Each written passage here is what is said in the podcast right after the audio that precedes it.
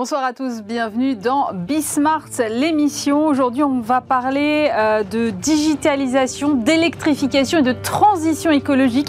Vaste sujet, nous serons avec euh, euh, l'une des entreprises qui est au cœur hein, de ces enjeux, particulièrement en ce moment, puisque nous serons avec le patron France de Schneider Electric. On parlera transition également, mais du côté des véhicules, cette fois avec une solution d'autopartage du groupe Renault qui s'appelle Ziti. Et puis on terminera cette émission avec une longue discussion de fond sur ce que doit être le leader de demain. Et le mot d'ordre du jour sera euh, leader, oser prendre des risques, cultiver justement ce goût du risque. On sera avec euh, Arnaud Malocène de chez Boson Project et avec un amiral de la marine qui viendra nous parler de son vécu. Discussion passionnante à suivre. C'est Bismart l'émission. C'est parti.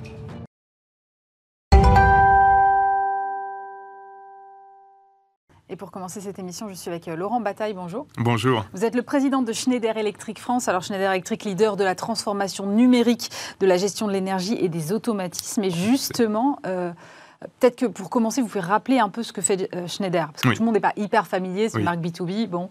En, en, effet, mais effectivement, notre métier, c'est la transformation à la fois sur la gestion de l'énergie et également sur les automatismes, les automatismes industriels.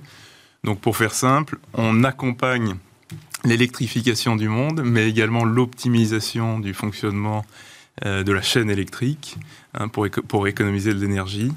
Et puis par ailleurs, euh, on automatise un certain nombre de process, en particulier dans l'industrie, mais pas que, également dans le bâtiment, avec des systèmes de contrôle et de pilotage. Voilà, et tout ça, c'est à la fois des produits, mais également euh, du software, du logiciel et des services. Alors, on est en pleine crise de l'énergie en ce moment, et peut-être que euh, l'un des plus grands enseignements de cette crise de l'énergie, c'est que finalement, on commence à se rendre compte qu'il va falloir qu'on consomme moins, ou en tout cas qu'on consomme mieux, qu'on aille vers une certaine euh, efficacité, en tout cas énergétique. Vous, en tant qu'industriel, avec ce que vous venez de me décrire là mm. comme activité, comment est-ce que vous pouvez agir concrètement? Oui. Alors, vous avez entièrement raison, et, et c'est pas nouveau, hein. c'est-à-dire que quand euh, on a eu les scénarios euh, faits par RTE euh, à l'automne de l'année dernière, en 2021, mm. qui, qui, était vraiment un moment de consensus national sur quel serait le plan pour la France pour atteindre ce qu'on appelle net zéro en 2050, on voyait déjà, c'était l'introduction de leur rapport, que l'efficacité énergétique devrait nous permettre de faire à peu près 40% de gains et utiliser moins d'énergie sur cette période. Donc c'était le premier levier d'amélioration euh, vers la décarbonation. Hein. Et ce qu'on voit aujourd'hui, c'est qu'avec l'augmentation euh, des prix de l'électricité et puis euh, un certain nombre de défis géopolitiques, il va falloir qu'on accélère. Donc, il y avait déjà existence de ce besoin. Maintenant, ce qu'on se dit, c'est qu'il faut vraiment qu'on accélère, qu'on aille beaucoup plus vite dans le déploiement de ces solutions. Ces solutions, euh, on, va, on, peut en parler d'un certain nombre. Dans le résidentiel, l'efficacité énergétique, ça peut être euh, d'investir dans un thermostat intelligent pour mieux piloter votre température chez vous. Euh, aujourd'hui, il y a plein d'endroits où on utilise de l'énergie, on la gaspille parce qu'on chauffe trop la nuit, on chauffe trop quand on n'est pas là. Euh, on a la même chose dans les bâtiments tertiaires. Et tout ça, ça demande des, technologies qui ne sont pas nécessairement très complexes, mais qui permettent de monitorer, de mesurer, et puis ensuite de prendre des actions, de contrôler ou de piloter l'infrastructure qu'on a déjà. C'est un des grands avantages de l'efficacité énergétique, c'est que c'est des choses qu'on peut déployer sur l'infrastructure qu'on a déjà, les maisons existantes, les bâtiments existants. Nous, pour vous donner un exemple, dans notre centre logistique euh, d'Evreux, on a mis en place euh, nos, suites logicielles il y a quelques années, et en trois ans, on est passé de 3 gigawattheures à 2 gigawattheures d'énergie consommée, simplement parce que on a eu la visibilité sur les problèmes qu'on avait, sur les opportunités qu'on aurait pour économiser cette énergie. Voilà. Mais c'est intéressant parce que en fait, ce que vous dites, c'est que globalement, euh, c'est pas juste une question de matériaux. Souvent, quand on pense efficacité énergétique, on pense euh, j'isole ma maison. Mais il n'y a pas que ça en fait. Il y a plein de solutions technologiques qui peuvent encore améliorer une fois qu'on a fait ces travaux-là aussi. Tout à fait. Alors vous avez entièrement raison. Hein. C'est vrai que quand on, quand on pense rénovation, on pense beaucoup ce qu'on appelle rénovation passive. Mm. Euh, c'est la rénovation passive, c'est en particulier l'isolation, qui marche très bien dans un certain nombre de cas, mais il y a en parallèle la rénovation active. Et donc, c'est avec des systèmes, une fois encore, de mesure, de contrôle, euh, qui marche également très bien. On, en parle souvent moins et c'est probablement une des opportunités qu'on a aujourd'hui euh, et des besoins qu'on a aujourd'hui sur le marché, c'est de s'assurer que les gens ont plus conscience euh, de ces technologies qui permettent vraiment, en plus avec des, très bons retours sur investissement, de changer la donne. Vous avez justement construit un, bâtiment à Grenoble, hein, je crois que c'est votre bâtiment dédié à l'innovation, où vous avez mis en place toutes ces technologies et je pense que vous avez poussé le, truc le, le, plus loin possible pour faire genre d'étendard, j'imagine. Euh, est-ce que vous pouvez nous parler de ce bâtiment et de comment il fonctionne? Oui. Tout à fait. j'aimerais bien comprendre comment ça marche. C'est le bâtiment d'Intensity, euh, effectivement, qu'on a, qu'on a inauguré récemment. Et vous avez raison, hein, on essaie de rendre très concrètes les solutions qu'on promeut, parce que c'est vrai que c'est pas toujours facile de toucher du doigt qu'est-ce qui permet d'économiser de l'énergie mm. comme ça. Donc, donc, pour faire simple, hein, les, bâtiments tertiaires en Europe sont pas loin en termes d'énergie de 300 kWh par mètre carré par an. C'est ça ce qu'on utilise pour les chauffer, les ventiler, euh, les rafraîchir, etc. À Intensity, on a divisé ça par 9. Hein. on est à, peu près 9, ouais. On est à 37 kWh ah par mètre carré par an en termes de besoins énergétiques. C'est considérable. Donc c'est considérable. Et le bâtiment est très agréable, donc c'est pas qu'on ait, qu'on ait sacrifié le confort. Oui, parce que je me méfie, parce qu'on a tous connu des bâtiments où on arrive et en fait on dit ouais, il y a détecteur de présence, machin, et en fait ça marche jamais, la lumière s'éteint quand on travaille sur son ordinateur. On est aujourd'hui, euh, c'est bon, les technologies sont matures, ça fonctionne. Et je pense que ça, c'est ce que vous dites est entièrement vrai. Ça fait partie parfois des expériences que les gens ont pu avoir il y a 10 ans, il y a 15 ans, même il y a 5 ans, mm. euh, ou quand vous installiez une technologie, parfois c'était pas complètement euh, naturel ou invisible. Moi, je trouve que la technologie euh, euh, a vraiment toute sa place dans le bâtiment quand elle n'est pas visible. C'est-à-dire qu'elle est extrêmement naturelle dans le fonctionnement du bâtiment. C'est ce qu'on a à Intensity. Donc, qu'est-ce qu'on a fait? On a effectivement des systèmes de contrôle et de monitoring qui permettent vraiment d'éviter de gâcher de l'énergie. Hein. Donc, on mesure quand les gens sont dans les, dans les espaces, qui permettent d'accélérer ou de ralentir la ventilation au lieu de tout le temps ventiler au maximum euh, partout dans le bâtiment, ou d'oublier de ventiler assez, ce qui fait que vous avez des augmentations de taux de CO2 dans certaines salles de réunion. Donc vraiment mesurer et ensuite prendre les actions automatiquement, c'est quelque chose d'extrêmement important.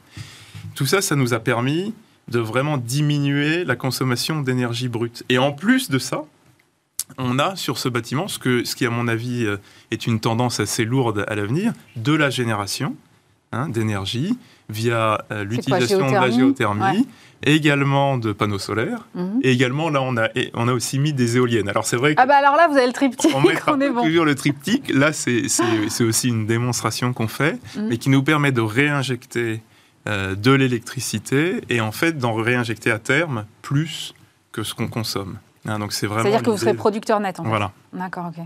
Et, alors, c'est là où c'est intéressant, c'est que vous avez à la fois euh, la production, j'imagine la complémentarité avec les, les isolants qui vont bien et le choix des matériaux, puis après la technologie qui prend le relais. Tout à fait. Et je vous donne un exemple de, technologie qu'on a, qu'on a déployée sur ce bâtiment, c'est le verre opacifiant. Euh, donc il y, a, un plus il y a de lumière et voilà, il y, a, une feuille à l'intérieur des deux plaques de verre qui est euh, pilotable d'un point de vue électrique et qui permet de, de changer l'opacité du verre de façon à éviter ben, l'été, de devoir ensuite faire fonctionner euh, la climatisation en interne, euh, et au contraire de bien laisser passer euh, la bonne quantité de lumière dans un jour sombre, etc. Donc, donc c'est vraiment des technologies qui sont disponibles, déployables, avec un surcoût assez minime. C'était ma prochaine question, c'est de, quel ordre il est le, surcoût Là, on a fait l'analyse sur Intensity. on pense qu'il est de l'ordre de 3% dans l'ensemble du coût de chantier, ce qui, ce qui objectivement, quand on voit de toute façon en plus un certain nombre d'autres aspects comme l'inflation sur les matières, que ce soit le bois, etc. Là, là cette, euh, cette technologie-là, ces technologies-là, elles permettent vraiment d'améliorer le fonctionnement, d'économiser énormément d'énergie, de valoriser le bâtiment à terme d'ailleurs, hein, parce que du coup, c'est un bâtiment qui est apprécié. Et du coup, ça s'amortit assez vite, j'imagine. Ouais. Donc, donc, on estime, nous, que le, retour sur investissement est extrêmement bon. Aujourd'hui, euh, le, le, problème est moins financier qu'un problème de prise de conscience et de connaissance de ce genre de solutions à grande échelle. Mais on ne peut pas le dupliquer à ce point-là sur de l'existence. Ah, alors effectivement, c'est une excellente question parce qu'aujourd'hui, on ne renouvelle pas le stock de notre bâti de façon extrêmement rapide. Hein, les nouvelles constructions par rapport à ce qui existe, sachant que la durée typique d'un bâtiment, ça va être 30 ou 50 ans. Bah euh, donc la question effectivement de la rénovation est absolument clé. Mais, mais on s'inspire en fait de technologies qui sont complètes pour les nouvelles constructions en créant des packages euh, de rénovation hein, qui sont plus légers en termes de déploiement, en particulier avec le digital. Vous n'avez pas besoin de grand-chose, vous avez besoin de quelques petits capteurs, une plateforme digitale, hein, typiquement euh, où on aura des, données qui vont sur le cloud et qui permettent d'optimiser le, fonctionnement du bâtiment. Là, je vais vous donner un exemple qui est un exemple industriel. Dans une de nos usines, euh, on, a, on a mis en place des petits capteurs sur une de nos machines qui fait du bobinage de façon à, repérer ce qui se passait en termes de température et de vibration. Ces petits capteurs euh, euh, sans fil hein, que vous collez sur la machine, que vous installez sur la machine, et qui envoient leurs données vers le cloud. Et ça nous a permis ensuite de faire ce qu'on appelle du machine learning hein, et, de, et de comprendre quelles étaient les tendances en termes de couple température-vibration qui pouvaient nous avertir avant que ça ne casse qu'une des têtes de bobinage qui sont des produits qui se cassent régulièrement, à les casser. Donc ça, nous permet vraiment de, la maintenance voir prédictive, en fait. avant. C'est exactement ça, c'est la fameuse maintenance prédictive. Et ces solutions-là, elles ne sont, elles sont pas particulièrement chères et surtout elles sont pensées pour être installées sur ce qui existe déjà. Hein, c'est la même chose dans le bâtiment, vous pouvez mettre quelques petits capteurs de présence de façon à mieux comprendre le degré d'occupation de l'espace et puis pouvoir optimiser le fonctionnement de votre bâtiment. Il y a beaucoup de bâtiments tertiaires aujourd'hui qui sont très mal utilisés. Mais l'enjeu est, assez euh, énorme et considérable parce que effectivement, on sait que on va vers une électrification des usages. Et alors, je disais une déclaration de votre patron monde, Jean-Pascal Trécois. Il disait la part de l'électricité dans la consommation finale d'énergie va doubler dans les 20 ans qui viennent et on va devoir investir autant dans l'électricité dans les 20 ans qui viennent que tout ce qu'on a investi depuis 150 ans c'est vrai. Mais on n'a pas intérêt de se tromper en termes de choix, là. On n'a pas intérêt de se tromper, mais il y a très peu de chances qu'on se trompe. Et c'est d'ailleurs la même, la même feuille de route que, que l'on voit en France dans les mm. scénarios RTE, où on dit qu'il va effectivement falloir doubler au moins la proportion de l'électricité dans l'ensemble du paysage énergétique. Pourquoi? Bah, D'abord, le reste, c'est essentiellement de l'énergie d'origine fossile. Hein. Donc c'est un très très gros problème en termes d'émissions carbone. Et cette partie-là, il faut vraiment qu'on la, qu'on la fasse progressivement diminuer assez vite. Euh, le deuxième point qui est, euh, qui est majeur, c'est qu'en fait, quand un, processus s'électrifie, généralement, vous avez une meilleure efficacité ou un meilleur rendement énergétique sur la totalité du cycle. Qu'est-ce qui se passe quand vous avez, euh, par exemple, un moteur thermique dans une, dans une voiture? C'est qu'il y a une dissipation de chaleur. Tout ça, c'est de l'énergie qui est perdue mm, mm. par rapport à activer le mouvement du véhicule ce qui n'est pas du tout le cas dans un véhicule électrique. Les pertes euh, via un véhicule électrique sont extrêmement limitées. Donc l'électrification des usages, elle permet de faire des gains d'efficacité énergétique complets, majeurs. On a exactement la même chose. Donc la première électrification, ça va être celle du transport. La deuxième, et c'est exactement la même chose, c'est dans le bâtiment. Aujourd'hui, on a beaucoup de chauffage au fioul, du chauffage au gaz. Vous avez entendu parler des pompes à chaleur. Une pompe à chaleur est 3 à 4 fois plus efficace énergétiquement, donc c'est un produit électrique, euh, que, euh, que les alternatives. Donc ça permet de, diminuer énormément les besoins énergétiques globaux en les électrifiant. La, dernière euh, électrification, ça va être celle de l'industrie. Hein, vous avez beaucoup de, de processus qui aujourd'hui sont liés par exemple à de la combustion, il faut encore de charbon, de gaz, etc dans des industries comme l'acier, oui, comme le ciment. C'est ce à quoi je pensais, oui. On voit quand, on, quand on lit les journaux qu'il y a beaucoup des, acteurs de ces marchés-là qui ont pris des décisions assez radicales d'électrification. Pourquoi? D'abord pour décarboner. Hein, parce qu'en fait, quand on électrifie, dans un pays comme la France, on a la chance d'avoir 90% du mix électrique qui est décarboné. Donc c'est la seule façon d'arriver à préserver le climat, dans le cadre des accords de Paris, c'est-à-dire d'éviter d'aller au-delà du plus 1,5 degré euh, à la fin du siècle. Vous parlez d'industrie. Euh, dans quelle mesure est-ce que la transformation digitale des industries peut justement accélérer cette transition écologique? C'est alors c'est complètement lié. C'est-à-dire qu'aujourd'hui on voit une double transition qui est à la fois l'électrification et la digitalisation. et, quand vous digitalisez votre process industriel, vous faites beaucoup de gains Hein, ça peut être des gains de productivité, c'est des gains de ressources de façon générale. Vous allez utiliser moins d'eau parce que vous contrôlez mieux votre process. Vous aurez moins de rebut, beaucoup moins de rebut. Nous, c'est ce qu'on a vu dans notre, dans notre, usine qu'on a digitalisée. Pourquoi? Parce que vous contrôlez mieux ce qui se passe. Tout ce qu'on mesure, ah, on le contrôle mieux. Donc vous voyez, vous voyez beaucoup mieux les pertes dans un process donné. Ça vous permet de réduire la ressource, la matière première, d'utiliser au mieux, une fois encore, euh, nos, ressources euh, qui sont très précieuses. Par exemple, dans notre usine du Vaudreuil, on a diminué... en Normandie, c'est ça? Voilà, en digitalisant nos rebuts de l'ordre de 17%, là, récemment. 17% L'eau, ah on utilise dans une boucle... Fermée? Fermée euh, sur, sur un de nos process, on a réussi à en diminuer l'usage de, de 64% en réutilisant vraiment l'eau, parce que la boucle fermée était fermée théoriquement, mais il fallait régulièrement réinjecter de l'eau fraîche. Et grâce euh, aux analyses qu'on fait sur la qualité de l'eau après le process, on est capable d'en réutiliser beaucoup plus. Donc là, c'est l'intelligence des procédés via le digital. Et la deuxième transformation, c'est l'électrification. Et les deux ensemble, quand vous digitalisez et vous électrifiez, c'est par exemple la pompe à chaleur contrôlée par un thermostat intelligent chez vous, et là, on rentre dans de, l'ultra-efficacité. Et donc, si j'entends bien, euh, contrairement à, ce qu'on pourrait penser, l'industrie hmm. et euh, l'éco-responsabilité, c'est compatible. Complètement. D'ailleurs, nous, on dit l'industrie, c'est euh, une partie du, problème de carbone, hmm. mais c'est une très très grande partie, 100% de la solution, puisqu'en fait, les industriels ont des solutions pour aider à décarboner le marché. Qu'est-ce que ça veut dire pour vous en termes, on parlait de mix énergétique tout à l'heure, qu'est-ce que ça veut Qu'est-ce que ça veut dire pour vous en termes de mix énergétique Ça veut dire qu'il faut qu'on investisse, euh, on parle toujours euh, énergie mmh. renouvelable et euh, nucléaire, mais il y a aussi d'autres solutions qui mmh. entrent effectivement dans, un peu dans le renouvelable, qui sont la géothermie ou mmh. les pompes à chaleur, et qu'on laisse peut-être un peu trop de côté. L'autre jour, je lisais que la géothermie pourrait subvenir à 50% des besoins en Ile-de-France.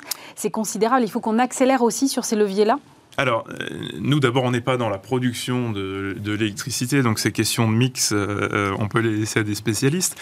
Mais je dirais quand on regarde, par exemple, ce qui se passe en France aujourd'hui, il y a eu clairement une décision assumée de continuer sur le savoir-faire français établi en nucléaire, hein, en, mm. redémarrant cette, cette, industrie via des, des réacteurs additionnels, ce qui permet d'avoir une énergie électrique décarbonée ce qui est intéressant, c'est qu'on voit bien que le temps de latence entre le moment où on prend des décisions de réinvestissement et le moment où on va enfin avoir cette capacité bah, il est non négligeable. Hein. il prend, ça prend quand même un certain nombre d'années. Et donc, Surtout quand on voit le retard sur le PR de Flamanville, pour ne pas le citer. donc, donc, donc, il y a des difficultés, si vous voulez. Hein. Même si la direction est la bonne, ça pose des questions de, de, vitesse. Oui, de comment on accompagne cette transition, parce qu'elle ne va pas se faire euh, du jour au lendemain. Et c'est pour ça qu'on peut trouver euh, des, des, énergies, enfin, ou, ou un aspect du mix qui est complémentaire. Alors, ce qui marche dans pas mal de pays, c'est le solaire. Euh, on voit ça aux États-Unis, on voit ça en Australie, on voit ça en Espagne. Il y a beaucoup de pays qui ont développé le solaire ou déployé le solaire beaucoup plus vite que chez nous en France. Euh, ça a un avantage, le solaire, c'est que c'est facile à déployer. C'est-à-dire que pour le coup, vous partez pas sur nécessairement des grands projets euh, complexes. Vous pouvez avoir du solaire en toiture, mhm. dans le tertiaire. Un autre avantage, c'est que ça permet l'autoconsommation, c'est-à-dire la consommation sur le point de génération de l'électricité. Et donc progressivement, avec des réseaux qui deviennent de plus en plus intelligents, on peut imaginer euh, avoir en fait des arbitrages locaux entre ce que vous générez, ce que vous utilisez, sans tout le temps devoir euh, utiliser euh, la grille, la grille de transport électrique. et donc ça, ça permet une vraie optimisation et une résilience également, hein, puisque de plus en plus, on aura besoin d'une grille intelligente pour faire face à la variance et la variabilité entre l'offre et la demande. Voilà, donc le solaire, c'est quelque chose qui peut également compléter le mix. Euh, la géothermie est quelque chose d'assez intéressant, en particulier dans le bâtiment. Justement, les bâtiments de demain seront tous intelligents, en fait, si je vous écoute. Ah, ils, vont devoir être tous intelligents. Ça, on, on, en est absolument convaincu. Oui. Un dernier mot pour finir, euh, parce qu'il euh, il ne vous aura pas échappé que dimanche, c'est donc euh, le marathon de Paris qui s'appelle Schneider Electric Marathon de Paris maintenant.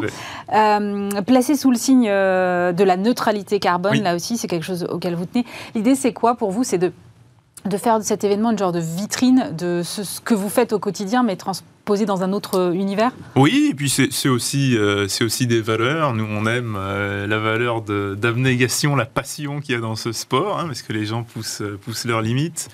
Euh, on organise d'ailleurs la participation de beaucoup de coureurs de notre entreprise, mais également de nos partenaires. Hein, donc on a 5500 ce qu'on appelle green runners, qui sont donc les coureurs verts, parce qu'ils sont aux, couleurs, de, Schneider. Dans cet événement. Donc il y a une vraie, une vraie implication. Et on a voulu que ce soit, que ce soit un, marathon neutre en carbone. Alors qu'est-ce que ça veut dire neutre en carbone? Oui, c'était ma question d'après. Parce que bah, il y a des coûts de transport, il y a des gens qui viennent, etc. Mm. Donc on sait qu'organiser un événement comme ça, ça, ça, ça entraîne de la génération de carbone euh, ou du, déploiement de carbone dans l'atmosphère. Et en fait, ce qu'on ce fait, c'est deux choses. Un, on essaie de le limiter au maximum. Donc, par exemple, tous les véhicules qui font partie de l'organisation avec ASO, hein, Maurice Sport Organization, sont, euh, sont électriques. On essaie de, diminuer énormément euh, euh, tout ce qui est déchets. Vous avez des gens qui, qui boivent de l'eau, qui jettent des papiers, etc. Donc, on a beaucoup travaillé sur le fait de recycler les déchets. Je crois qu'on est à, à, peu près 65% de, de recyclage sur les déchets pendant l'événement. Ça, c'est ce qu'on arrive à faire sur l'événement. Mais on a décidé de co-investir avec l'organisateur euh, dans un fonds de façon à compenser le carbone qui est lié à cet événement. Donc ce fonds, c'est quoi? C'est un fonds qui investit euh, au Kenya euh, dans le, le fait d'équiper des foyers de fours à bois qui sont beaucoup plus efficaces que les foyers ouverts. Hein, et ce qui permet, donc on a déployé dans les dernières années, en finançant ça ensemble, plus de 120 000 fours chez les gens, ce qui permet en fait de réduire quand on les équipe, de 60% leurs émissions de CO2. Donc ça, c'est un des points qu'on fait. Et le deuxième, c'est de la reforestation. Donc à fin 2022, depuis que nous, on a participé euh, à cette initiative via notre sponsoring du marathon, euh, on est à plus de 400 000 arbres euh, replantés. Voilà. Donc c'est notre façon de compenser le carbone qui est lié à cette activité humaine. Merci beaucoup Laurent Bataille. Je rappelle que vous êtes président de Schneider Electric France. Merci d'avoir été Merci, avec nous. excellente journée.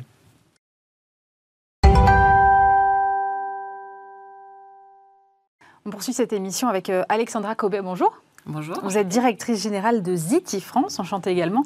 Ziti, c'est euh, alors une solution d'autopartage électrique, c'est une filiale du groupe Renault, lancée en mai 2020, présente à Paris, Madrid, Lyon et Villeurbanne. Euh, pour ceux qui ne seraient pas familiers de l'autopartage, comment ça fonctionne exactement? Alors, l'autopartage, c'est un service de location à la minute, à, à l'heure ou à la journée, avec un parcours qui est 100% digital, c'est-à-dire via votre application que vous donne le dé sur les stores. Euh, vous vous inscrivez euh, sans abonnement, j'insiste, important. Euh, vous géolocalisez la voiture dans la zone de service dans laquelle vous êtes le plus, le plus facilement possible. et puis, vous pouvez déverrouiller le véhicule et surtout louer autant de temps que vous souhaitez. Vous restituez le véhicule dans la zone de service et vous êtes facturé à la fin de la location en fonction du forfait impliqué. Mais je peux aller d'un endroit, d'un point A à un point B et pas ramener ma voiture au point A. Exactement. On est, alors, euh, on appelle ça du, on fait du free, floating. C'est ça. À la différence du station base, où vous prenez le véhicule à un endroit et vous, en boucle, vous le restituez au même endroit. Donc effectivement, vous pouvez euh, faire ce qu'on appelle de la trace directe. Et si je vais euh, faire des courses et que j'ai pas envie de me regalérer à chercher une voiture derrière, je peux la laisser et la garder sous le coude entre guillemets? Oui. Alors euh, le gros avantage que Ziti a, c'est euh, ce qu'on appelle une fonction stand-by. Euh, vous conservez la voiture via une tarification inférieure et vous, la conservez le temps que vous voulez. Vous quittez Paris. voilà, donc le véhicule vous est conservé. Vous ouvrez et fermez le véhicule toujours avec votre smartphone et la fin de la, location s'opérera quand vous rentrerez et vous clôturez vos contrats dans la zone de service. D'accord. Alors, quels sont les, gens qui utilisent les services d'autopartage aujourd'hui? On imagine évidemment, euh, et c'est bien pour ça que vous êtes en ville, ce sont évidemment des urbains. Mhm. mais, mais, quelle tranche d'âge et sur quelle période? Est-ce que c'est lié euh, au trajet domicile-travail? Est-ce que c'est lié, c'est plutôt le soir pour sortir? Comment, comment est-ce que vous observez, vous, ces usages-là déjà, dans un premier temps? Alors, sur la... Effectivement, c'est... Euh, on peut constater que 60% des Parisiens n'ont pas de voiture. Donc, ce sont des clients qui ont des besoins de déplacement. Euh, on a un cœur de cible qui est assez large, de 20 à 40 ans, à partir du moment où vous avez le permis, euh, et que vous respectez euh, bien sûr les règles de conduite. Les, clients, on constate que les trois quarts sont accompagnés dans le véhicule. Donc, il y a vraiment une notion de partage. Euh, et la cible est aussi assez large. Cela va de, euh, d'un étudiant, euh, d'une famille ou de personnes qui ont des déplacements professionnels. Parce que je disais que quand même c'était euh, souvent utilisé plutôt le soir et le week-end. Mhm. Et du coup, ça pose un peu la question de la pérennité du modèle aussi sur l'ensemble de la semaine. Parce que j'imagine qu'il faut quand même qu'elle soit utilisée euh, avec une certaine, euh, un certain niveau de fréquence pour obtenir une rentabilité. Alors, le taux d'utilisation, il est clé. Alors, euh, il est, les véhicules sont utilisés tout au long de la journée, que ce soit effectivement euh, semaine ou week-end. Euh, on a une rotation qui est un tout petit peu plus importante euh, les week-ends, mais dans la semaine, on a une clientèle professionnelle qui utilise euh, aussi ces véhicules pour, des déplacements, avec des durées qui sont différentes. En semaine, on constate plutôt des durées aux alentours de 45 minutes, une heure, alors que les week-ends, en moyenne, on est plutôt sur une heure et demie, deux heures, donc des trajets plus longs pour des déplacements à l'extérieur ou pour aller faire des courses. On parlait avec euh, mon invité précédent de la crise de l'énergie. Et euh, évidemment, tout le monde ne parle que du prix à la pompe euh, en ce moment. J'imagine que ça, ça va avoir une incidence parce que forcément, euh, les gens qui ont un véhicule en ville et qui roulent avec des énergies fossiles vont plutôt vont peut-être se dire, bah, finalement, au, au prix du plein, peut-être qu'il faut que je me rabatte sur une solution comme la vôtre. Alors, c'est une belle opportunité, effectivement, compte tenu de- du prix aujourd'hui du carburant. Euh, nous, on a... On ne répercute pas la, euh, la hausse de prix de l'énergie sur nos, sur nos clients. Euh, on, on est, on est très fair là-dessus. Euh, c'est un plus. De toutes les façons, ça va avec aussi toute la problématique de la transition écologique. On est Mm. plein dedans. hein. In fine, nous, on a un parc mutualisé de, de voitures qu'on met à disposition des clients, euh, électriques, donc totalement décarbonées, euh, avec un usage. Là, on est vraiment sur une notion de l'usage plus que la propriété, et on s'aperçoit quand même que les jeunes, c'est très générationnel, mais vont, sont de plus en plus euh, sur des formules de euh, location plus que de propriété, et encore plus en ville, euh, où il y a des contraintes. Euh, vous avez le prix du stationnement qui est important, plus l'assurance, plus le leasing de la voiture, tout ça fait qu'effectivement, il y une, on, va vers, on le voit hein, dans, l'accroissement de notre base de données, on a des clients qui sont de plus en plus jeunes aussi, qui louent, euh, et des personnes qui abandonnent leur voiture euh, après 50, 55 ans et qui estiment qu'à Paris, euh, ils n'ont plus besoin de se déplacer euh, avec une voiture qui leur est propre. Ça va dans le sens des, chiffres euh, qui ont été publiés ce matin. Je ne sais pas si vous les avez vus, les chiffres de vente auto du mois de mars qui ont été euh, publiés par euh, la plateforme euh, automobile en France, chute de 19,5% sur un an. On est tout simplement sur le pire trimestre de l'histoire des ventes auto depuis que la création de cette statistique existe. Ça montre effectivement ce que vous disiez, que les usages sont en train d'évoluer. Et du coup, la voiture est en train de devenir un service, en fait. C'est ça qu'on se dit. Alors, euh, on aura toujours besoin, euh, effectivement, de la voiture. Euh, après, dans les, je, ne compléterai pas sur les, les- les ventes des, des constructeurs automobiles, mais il est clair que, en plus, vous avez deux typologies. Vous avez les clients euh, qui sont dans les villes et les clients euh, en rural. hein, Bien sûr. Alors là, on, est d'accord qu'on n'est a pas sur le même pied d'égalité on n'est là-dessus. pas sur le même pied d'égalité, effectivement. Il y a forcément besoin encore plus de déplacements. Euh, et euh, en tout cas, euh, la problématique des villes aujourd'hui, c'est euh, de décarboner et de diminuer toute la partie. Enfin, énormément d'embouteillages et, et- effectivement avoir des déplacements qui sont de plus en plus propres. Donc, cette solution répond effectivement à une attente du moment et je pense qu'elle ne va faire que s'accroître durant ces prochaines années. Euh, vous avez mentionné qu'il y avait des professionnels qui euh, utilisaient euh, Ouais. effectivement vos, vos services. Le marché des entreprises est quelque chose que vous regardez et, et si oui, comment est-ce que vous allez l'adresser? Alors, on a des offres spécifiques. Euh, alors après, ça dépend de la typologie d'entreprise. hein. Euh, on a beaucoup de PME de profession libérale. On commence à arriver sur euh, les, les grands groupes aussi qui ont des, des, des, des sièges dans Paris. Euh, sachant qu'avec la révolution euh, du télétravail, euh, les déplacements ne sont plus non plus les mêmes, hein, C'est forcément. ça, donc la flotte a peut-être un peu moins de, de sens aussi et du coup on peut avoir affaire à des besoins plus ponctuels et notamment du free floating par exemple. Oui. euh, après, chaque, chaque société a, on va dire, sa carte policy, ses avantages en nature, euh, parce qu'il y a aussi des, des- des avantages d'ailleurs sociaux, etc. Euh, mais de plus en plus, les entreprises proposent, avec notamment la loi L'Homme, euh, qui est une recommandation, euh, avec le FMD, un forfait mobilité durable. euh, C'est une sorte de, en fait, de portefeuille avec un montant que l'entreprise alloue à ses collaborateurs pour qu'ils se déplacent dans le cadre de ces déplacements professionnels pour aller au travail, mais aussi aller voir des clients ou des fournisseurs. Donc, on, axe- on, va créer, on, va, parler d'un partenariat on est en train d'annoncer un peu plus tard, sur effectivement avoir une carte multimodale en fait, où vous pouvez utiliser taxi, mais aussi des vélos, les transports en commun, les voitures en autopartage, etc. Merci beaucoup Alexandra Cové. Je rappelle que vous êtes la directrice générale de Ziti France. Merci d'avoir été avec nous.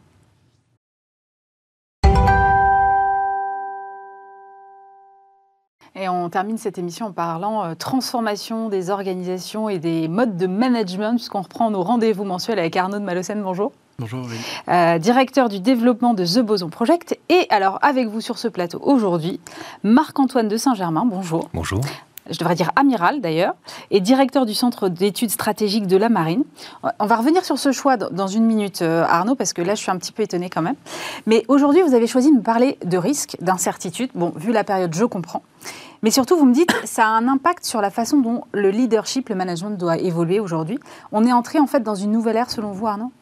Oui, parce que euh, parce qu'il y a quelque chose de durable qui s'inscrit, euh, et donc on a des crises, crises qui sont multiples. On va avoir le Covid, l'Ukraine, qui peuvent avoir quelque chose de ponctuel, mais qui a priori sont quand même partis pour durer. Et puis derrière, vous avez des enjeux encore plus profonds, crise environnementale et autres, qui euh, créent déjà une certaine incertitude.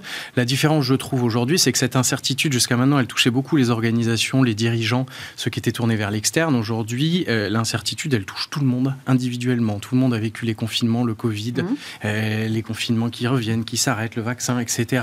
Sur la guerre en Ukraine, on sent une certaine inquiétude aussi euh, sur un certain nombre de sujets. On a des patrons de PME qui ont des carnets de commandes qui sont pleins pour un an, ce qu'ils n'ont jamais eu, mais ils n'ont pas d'approvisionnement. Donc en fait, il n'y a aucune prise sur ces sujets-là. Et ça touche euh, également les collaborateurs individuellement. Donc c'est ça que je trouve qui est, qui est intéressant, c'est que finalement tout le monde est embarqué dans le même bateau. C'est pas juste une frange de l'entreprise, ceux qui pensent la stratégie, etc., qui sont concernés. Euh, et du coup, ça a un impact qui est, qui est assez multiple. Un impact sur l'individu dans son rapport au travail, dans son rapport au risque, dans son rapport à la hiérarchie. On a envie d'être utile, on a envie d'avoir de l'impact. Euh, on n'a pas envie de revenir au bureau comme on était hier. On y revient avec tout son paquet, ses craintes, ses angoisses, euh, sa vie familiale qui doit plus être à côté mais qui doit être au cœur aussi de la vie, etc. Donc ça redessine un certain nombre d'équilibres qui viennent bousculer les entreprises et ça vient questionner l'organisation qui, elle, doit s'adapter à ça. Donc c'est fini la résilience. On a parlé de résilience là pendant euh, deux ans à peu près, deux ans et demi. Euh, il faut passer à un autre stade Disons, la, résilience, la résilience, c'est un peu le, nouveau euh, soyons agiles, mais c'est, disons qu'il faut aller au bout de la résilience. Si on rentre un peu dans le sujet, la résilience, euh, les chercheurs s'accordent pour dire qu'en fait, il y a une, en tout cas pour les organisations, une période d'absorption. Comment est-ce que j'assure la continuité de mon activité, typiquement pour une entreprise? Une période de renouvellement. Comment est-ce que j'adapte un peu l'existant pour tenir? Et puis une période d'appropriation qui, pour moi, est la transformation. Donc c'est comment est-ce qu'on va au bout de la résilience pour aller jusque dans la transformation? Parce que ces crises-là, elles sont parties pour durer. Et euh, même si euh, le Covid s'arrête demain, en fait, ça a changé profondément le rapport des gens au travail, le rapport à l'activité, etc. Et donc les mmh. organisations vont devoir s'adapter à ça. Et on le voit à tous les échelons. C'est pas uniquement un sujet de cadre et de télétravail, c'est un sujet de rapport au travail. Les étoiles Michelin qui ont été reconnues il y a mmh. deux jours, il y en a certains qui ont dit qu'ils n'ouvriraient pas le week-end pour permettre à leurs collaborateurs euh, de reprendre finalement leur souffle, etc. Il y a des choses profondes qui sont en train de changer, qui vont plus loin que ce qu'on a connu. Et donc je trouve qu'il est important aujourd'hui que les entreprises aillent au bout de cette résilience-là, parce que sinon on va être dans une, une espèce, un semblant d'adaptation mmh. et une tension permanente qui va, qui va tuer finalement... Euh, tuer, le mot est fort, mais qui va nuire vraiment aux gens. Or, euh, l'engagement va devenir un peu la, martingale de toutes les organisations, parce que les réponses vont devenir uniquement internes. Bon, on va revenir sur ce choix euh, d'inviter la marine aujourd'hui. Euh, moi, je suis un peu surprise. D'habitude, vous m'amenez des, responsables d'entreprise, des dirigeants. La marine, l'armée, c'est quand même un mode de fonctionnement particulier. Alors, même si effectivement, il y a sans doute des corrélaires avec, avec les entreprises, qu'est-ce qui justifie ce choix aujourd'hui, Arnaud? Parce que la marine, il gère l'incertitude au quotidien, donc ça, je ne vais pas en faire des tartines, ça, paraît assez évident, euh, et euh, il marche à l'engagement. Et en fait, aujourd'hui, je pense qu'il y a un certain nombre de menaces externes à tout niveau pour les organisations, et la réponse, elle sera interne. Comment est-ce qu'en interne, on organise cette capacité d'engagement? Comment est-ce qu'on attire? Comment est-ce qu'on fidélise? Comment est-ce qu'on mobilise des collaborateurs dans la durée pour pouvoir s'adapter, pour pouvoir aller au bout de cette résilience-là? Et je pense que la marine a un certain nombre de clés euh, à nous partager sur ces deux sujets-là, et elle se pose elle-même aussi des questions de transformation. Donc c'est, je trouve que c'est intéressant de partager euh, finalement euh, avec, euh, avec cet acteur qui fait de l'incertitude son quotidien les, quelques recettes et puis aussi les questionnements sur sa transformation. je pense qu'il y a des points à adresser avec le monde de l'entreprise. Amiral, Arnaud disait l'incertitude, c'est le quotidien de la marine. Alors nous, les petites entreprises, on se laisse déstabiliser, mais vous, finalement, l'incertitude, c'est normal. Tout d'abord, on, est, on a notre vocation, c'est de faire la guerre. Et par essence, la guerre, c'est l'incertitude. Les, face à l'ennemi, quel ennemi, quel contexte. Euh, donc aujourd'hui, il y a l'incertitude de la guerre en Ukraine. On parle de nucléaire derrière. Enfin, on peut, imaginer beaucoup de choses. Et en fait, je pense qu'on n'imagine pas tout. Donc on est profondément généré, effectivement, dans un métier qui euh, essaie de faire face et doit faire face à l'incertitude. Juste pour revenir en, quelques mots euh, sur euh, la notion de résilience, je crois que quand on parle de résilience, en fait, on ne fait qu'identifier les moyens. La résilience, ça n'est qu'un moyen. Ce qui se passe actuellement et l'incertitude générale qu'on trouve d'un point de vue géopolitique, d'un point de vue sanitaire, enfin bref, tout ce qu'on vient de rencontrer dans les mois passés, nécessite sans doute qu'on revienne à la grande stratégie, à l'anticipation, à la prospective. Et finalement, pourquoi est-ce que peut-être les militaires ont des choses à dire aujourd'hui, en tout cas la marine et moi ici présent euh, C'est sans doute parce que euh, on a culturellement, on mène notre métier en cherchant toujours à anticiper, à regarder le plus loin possible. Pour un marin, c'est regarder au-delà de l'horizon, ce qui nous oblige toujours à nous poser la question de ce qu'on appelle le what if. Et si ça arrivait? Et qu'est-ce qui peut me tomber sur la figure? Et ça, dans un milieu qui est un milieu profondément euh, d'incertitude, c'est le milieu de la mer. Moi, j'ai tendance à dire toujours que pour le marin, ce qu'il structure, c'est le milieu. Donc la mer, c'est la météo, c'est la mer qui, est, déchaînée. Et tout ça vous oblige en fait en permanence à vous poser des questions. Mais en fait, quelle est cette incertitude que je, que je vais avoir gérée? Donc qu'est-ce qui va m'arriver? Et à partir de là, je pense qu'on a effectivement une, organisation, et, euh, et, en termes d'organisation humaine, de structure, euh, j'ai eu la chance de, commander le porte-avions Charles de Gaulle. C'est typiquement euh, ce que j'appelle un concentré de risque. En fait, on apprend finalement à, gérer le risque. Et même, j'ai envie de dire, je vais même aller jusqu'à dire, on prend le goût du risque. C'est-à-dire qu'en permanence, on se dit, c'est cet objet que qu'on met en œuvre, qui, opère, euh, est un objet profondément euh, générateur de risque. Et comment est-ce qu'en permanence, d'une part, structurellement, je le contiens, et deuxièmement, comment je me prépare au risque que je n'avais pas prévu. Et à partir de là, c'est l'incertitude permanente qu'on essaie de gérer. Comment est-ce qu'on est formé à ça? Parce que j'imagine que c'est pas naturel pour tout le monde non plus. Alors en tout cas, euh, pour tous les marins, quels qu'ils soient, chacun euh, aurait une, version différente et une approche différente. Pour, celui, pour, le, pour l'amiral que je suis aujourd'hui, le commandant que j'ai été, et qui a donc dû diriger, euh, commander mm. une structure humaine jusqu'à 2000 personnes, je crois que profondément, on, apprend de mieux en mieux à le gérer en cherche, en, cherchant à toujours répondre à la question du leadership et à comment est-ce que la structure, on, la, lui permet de respirer et elle-même de gérer l'incertitude au plus bas niveau.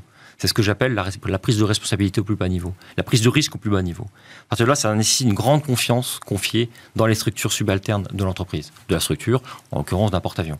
Mais je pense qu'on pourrait reproduire ça dans toute structure euh, de taille équivalente, c'est euh, accepter finalement que l'incertitude, euh, c'est en donnant au plus bas niveau la, prise de responsabilité que chacun va s'approprier cette notion d'incertitude, va réfléchir, va s'approprier l'objectif global et son objectif individuel, le mettre en cohérence et ensuite pouvoir gérer lui-même l'incertitude à son niveau.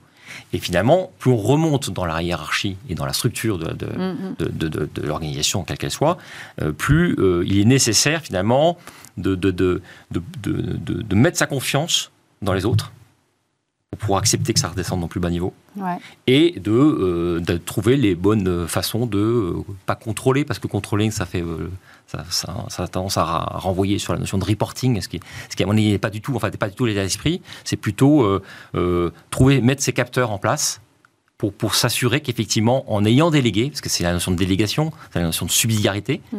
et c'est ça qui, c'est donc, ça nécessite pour autant d'avoir des capteurs qui permet de s'assurer que globalement, euh, la machine humaine euh, qui, est mise en œuvre fonctionne et, et, euh, continue dans le sens qu'on souhaite. Est-ce que vous pensez que, si je tire le fil jusqu'au bout, que le leader ne trouve sa raison d'être que dans l'incertitude et le fait que finalement, s'il n'y avait pas d'incertitude, les process pourraient tout prendre en charge? Oui, je pense sincèrement que je pense que le, le principal rôle du leader, c'est de gérer cette incertitude, c'est faire tout ce qui n'est pas prévu, c'est à la fois pour prévoir des choses que les autres en dessous ne peuvent pas prévoir, et c'est, c'est la vision du mhm. leader, ça c'est d'un côté, et puis l'autre, effectivement, c'est d'être toujours euh, en mesure de garder euh, du recul pour pouvoir anticiper cette incertitude, c'est-à-dire voir ce que d'autres ne voient pas en dessous, parce qu'ils sont pris eux-mêmes dans un, ce qu'on nous chez militaire appelle un battle rythme, qui fait qu'ils ont une activité qui ne permet pas de, de, prendre ce recul. Et donc plus on monte dans la hiérarchie, et donc le leader tout en haut doit avoir ce recul qui permet d'anticiper euh, ce qui va arriver, et donc du mieux possible, et donc euh, éviter effectivement que, euh, que, les, que ce qui ne devrait pas arriver arrive. Et je pense qu'à la fois l'incertitude, c'est toujours se poser la question de qu'est-ce qui pourrait arriver, mmh. et également où est-ce que je veux aller, et tout en, se disant aussi, je suis moi-même qu'une tête et des bras, et donc j'ai moi, moi, ma, part de fragilité qui fait que je serai le dernier rempart qui permettra de gérer l'incertitude que je n'ai pas vue, que je n'ai pas anticipée, que je n'ai pas identifiée. Que... Ça vous est arrivé déjà? Ça m'est arrivé. Alors, ce qui m'est arrivé, c'est de rencontrer des, phases d'incertitude euh, et avec du danger, donc avec la, du risque et du risque humain. C'est-à-dire mm. que là, en plus, on touche dans des métiers où euh, il peut y avoir des morts ou des blessés. Mm.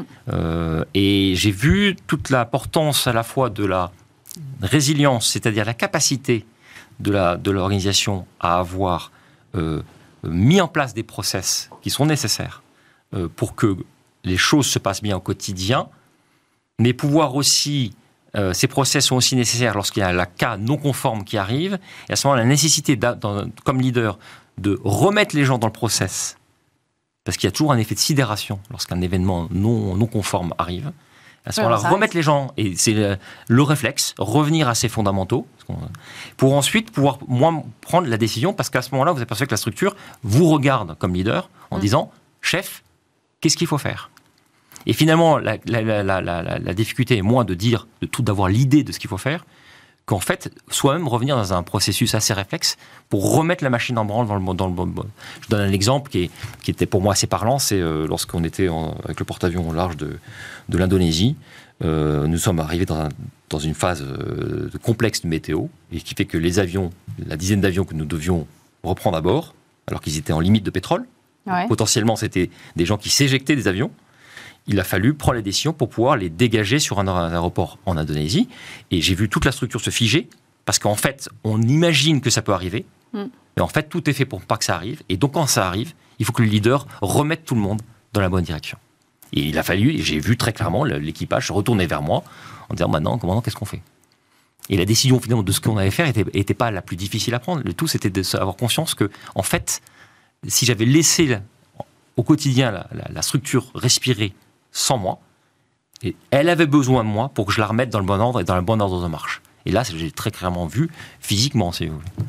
Avec Arnaud, on parle souvent de, management qui a tendance à devenir de plus en plus horizontal. Euh, l'armée, on s'imagine, est quelque chose de, au contraire très vertical. Euh, mais en même temps, vous dites qu'il y, y, a une place pour le, pour le terrain, pour le plus bas niveau. Comment est-ce qu'on articule tout ça et comment est-ce qu'on trouve l'équilibre finalement? Alors je crois que c'est ce que je vous disais, le premier principe pour moi, c'est profondément, plus la structure est complexe, plus je pense que le vrai, le principe de subsidiarité euh, doit s'appliquer. Donc c'est bien redescendre au plus bas niveau là. L'espace de manœuvre, en fait, l'espace de liberté, de prise d'initiative. Mm. Euh, et ça, on peut le faire jusqu'en bas, même euh, sur un bateau avec un matelot, peut parfaitement avoir l'initiative si on décide de lui faire confiance. Donc, enfin, confiance en l'autre, confiance en soi donc, pour mm. pouvoir donner sa confiance à l'autre, c'est d'être soi-même confiant, avoir une forme de confiance en soi, pas un excès d'assurance en soi. C'est une, confiance en soi suffisamment suffisante pour qu'on ait envie de la donner à l'autre. Et à partir de là, il faut en revanche, euh, je crois, toujours rester connecté euh, donc c'est un devoir de connexion avec le plus bas niveau de prise de responsabilité. donc à partir de là, moi c'est ce que je traduis par souvent par en disant c'est commandement par les pieds. Le risque c'est euh, et ça on est tous touchés par le même euh, les mêmes travers, c'est-à-dire être derrière son portable, son PC, son, voilà, son téléphone, euh, à commander par, par, par, le numérique, et en fait être déconnecté de ce qui fait la richesse en fait, de nos organisations humaines, qu'elles soient dans le privé ou chez les militaires, c'est euh, euh, ces interactions profondément humaines qui permettent de sentir les gens, de savoir voir, anticiper les fragilités dans, dans le groupe, quel qu'il soit.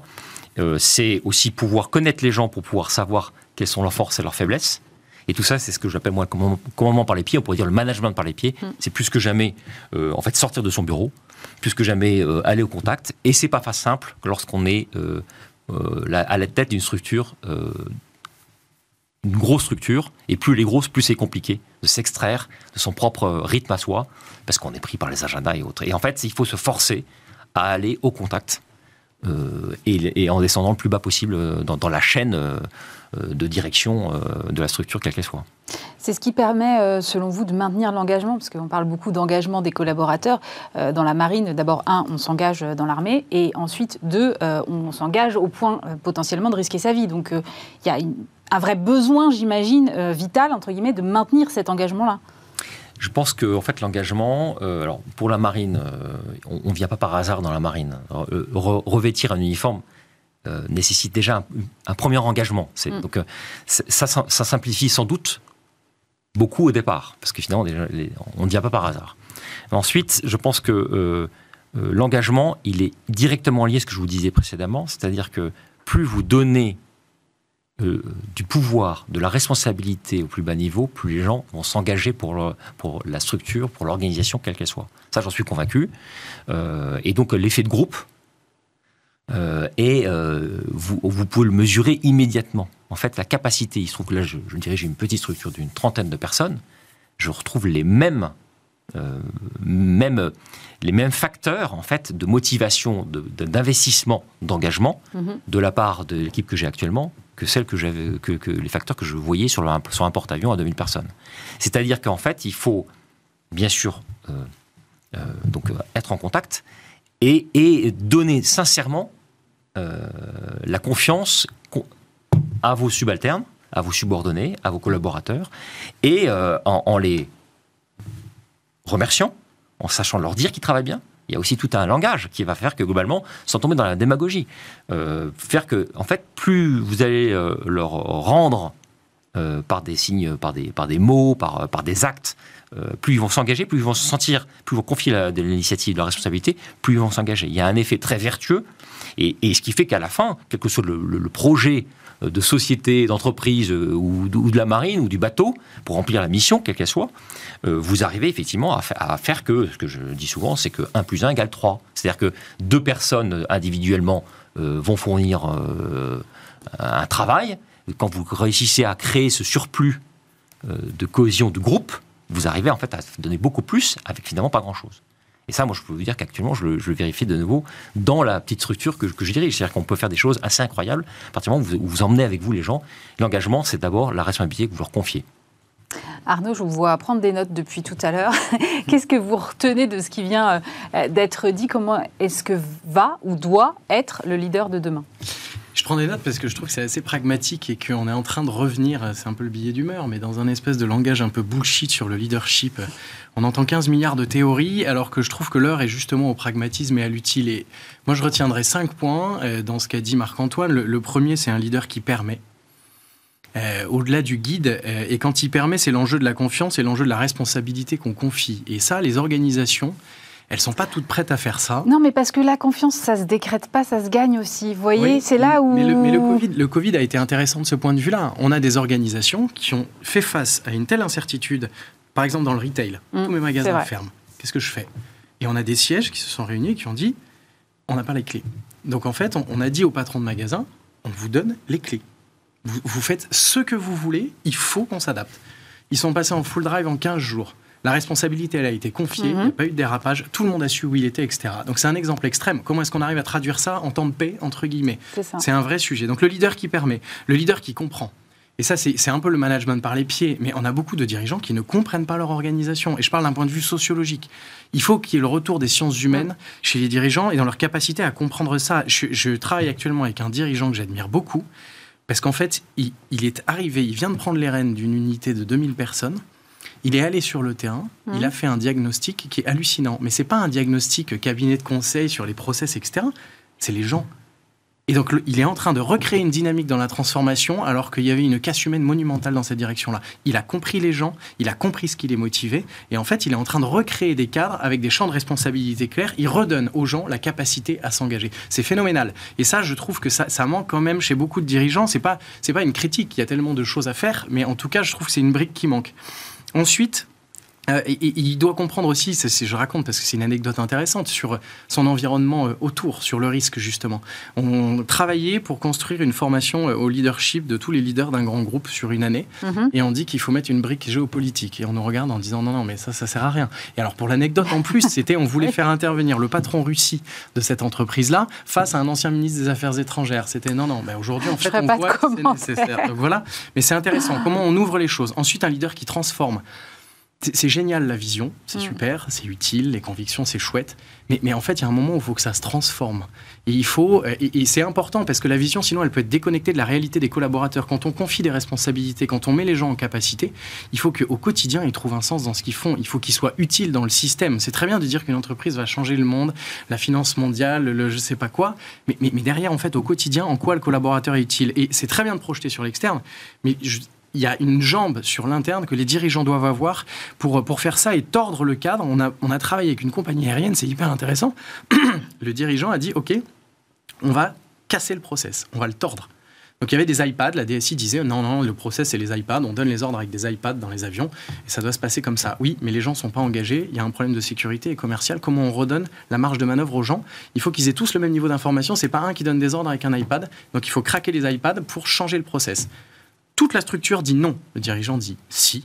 Et vous allez craquer les iPads et on va péter le process.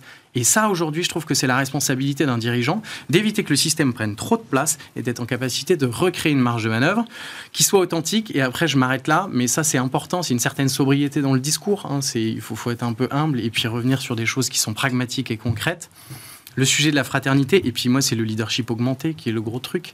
C'est, euh, On ne commande pas tout seul on commande pas tout seul, et c'est le grand rabbin de France qui dit ça très bien avec Moïse et Aaron, en disant mais Moïse, en fait, il était bègue, il n'était pas du tout charismatique, il était visionnaire. Par contre, Aaron, lui, c'était le chef de bande. Et c'est lui, en fait, qui a dirigé. Et en fait, ils étaient deux. Et c'est à deux qu'ils ont réussi à embarquer. Comment chacun est en capacité de ne pas s'isoler et, euh, et, de trouver ceux qui vont être en capacité d'apporter la confrontation, de connaître le terrain et les hommes. Chez Michelin, ils sont très bons pour ça. Le duo de co-gérants, ils sont très, très bons. Il y en a un qui connaît très, très bien les usines, un qui est très visionnaire. Il y a une vraie complémentarité. C'est un système organisé comme ça que je trouve très vertueux et qu'il faut euh, observer dans la durée. Merci beaucoup Arnaud de Malocène. Évidemment, se retrouve euh, le mois prochain. Euh, directeur du développement de The Boson Project et Amiral Marc-Antoine de Saint-Germain, directeur du Centre euh, d'études stratégiques de la Marine. Merci d'avoir été avec nous. Cette émission est terminée. Évidemment, on se retrouve vendredi prochain. Et puis lundi, vous aurez le plaisir de retrouver Stéphane Soumier. Passez un très bon week-end sur Bismart.